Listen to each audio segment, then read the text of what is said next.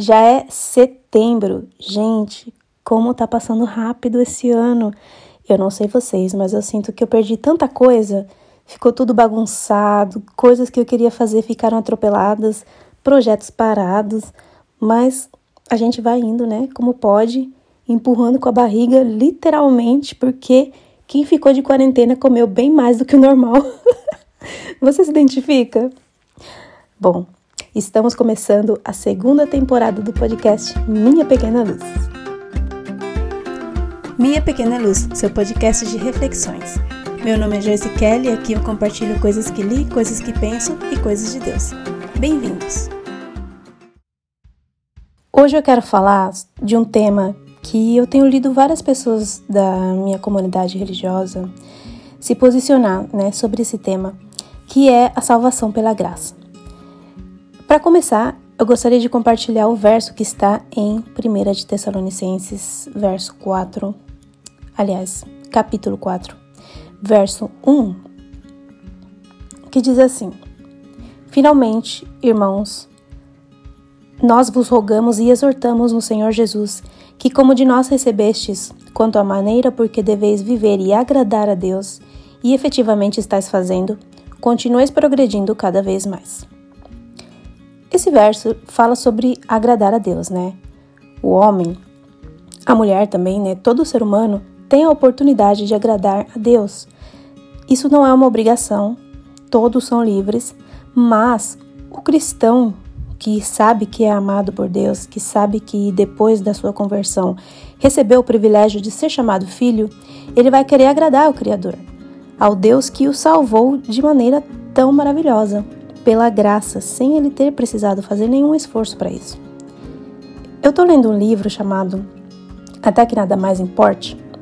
E lá diz o seguinte: que nós não precisamos nos esforçar para merecer o amor de Deus, né? Todo mundo sabe disso mas que para agradá-lo, diferente de ser amados por ele, nós precisamos dar o melhor de nós. E eu tenho aqui dois outros versos para compartilhar com você. É Romanos, capítulo 8, verso 8, que diz: Porquanto os que estão na carne não podem agradar a Deus. E o outro está em Hebreus 11, 6. De fato, sem fé é impossível agradar a Deus, porquanto é necessário que aquele que se aproxima de Deus creia que ele existe e que se torna galardoador dos que o buscam. Então, note-se que nós não estamos questionando o fato de que Deus ama todo mundo, cada ser humano, independente de quem ele é e o que ele faz, certo? Que ele derrama a sua graça, que dá bênçãos aos justos e injustos que ele salva o pecador pela graça sem esforço algum. Nós entendemos isso. Mas agradar a Deus é outro tema.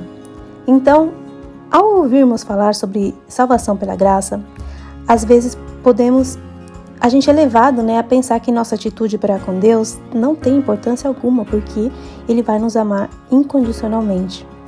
E é verdade que Ele nos ama incondicionalmente, mas há uma diferença entre ser amado e ser agradável a Deus. Uma pessoa que está vivendo né, em pecado, que não quer andar em fé, é amada por Deus? Claro, é amada por Deus. Se alguém duvidou disso, pense bem. Essa pessoa é amada por Deus. Mas essa pessoa está agradando a Deus? Não. Claro que não. E aí está a diferença. Todos são amados por Deus e nada do que fizermos pode mudar isso, né? Ele nos ama. Porém, ser amados por Deus revela o valor que nós temos para Ele, enquanto buscar agradar a Deus com a nossa vida revela o valor que Ele tem para nós. Aí está o detalhe, né? Qual é o valor que Ele tem para mim? Pense nisso. Qual é o valor que Ele tem para você? Fazer a vontade de Deus determina o valor que ele tem para você.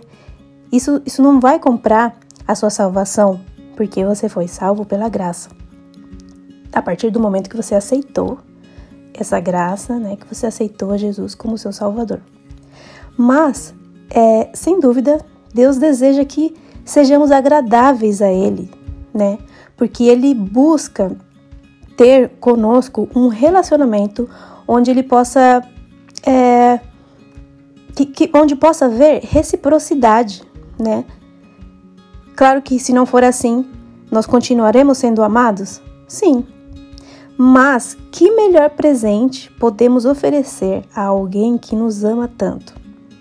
Amá-lo também, respeitá-lo, fazer aquilo que o agrada, né?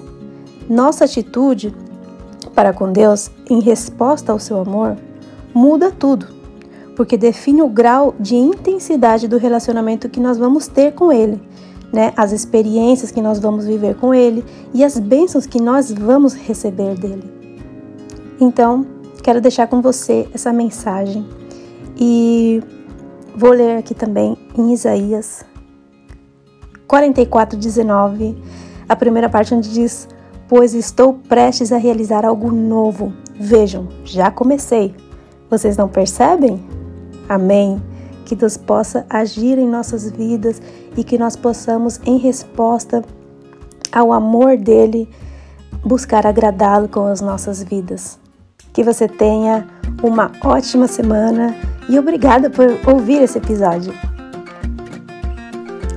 Você ouviu Minha Pequena Luz, seu podcast de reflexões. Meu nome é Joyce Kelly e aqui eu compartilho coisas que li, coisas que penso e coisas de Deus. Se você gostou, volte e ouça as próximas mensagens. Você também pode compartilhar com seus amigos. Até a próxima!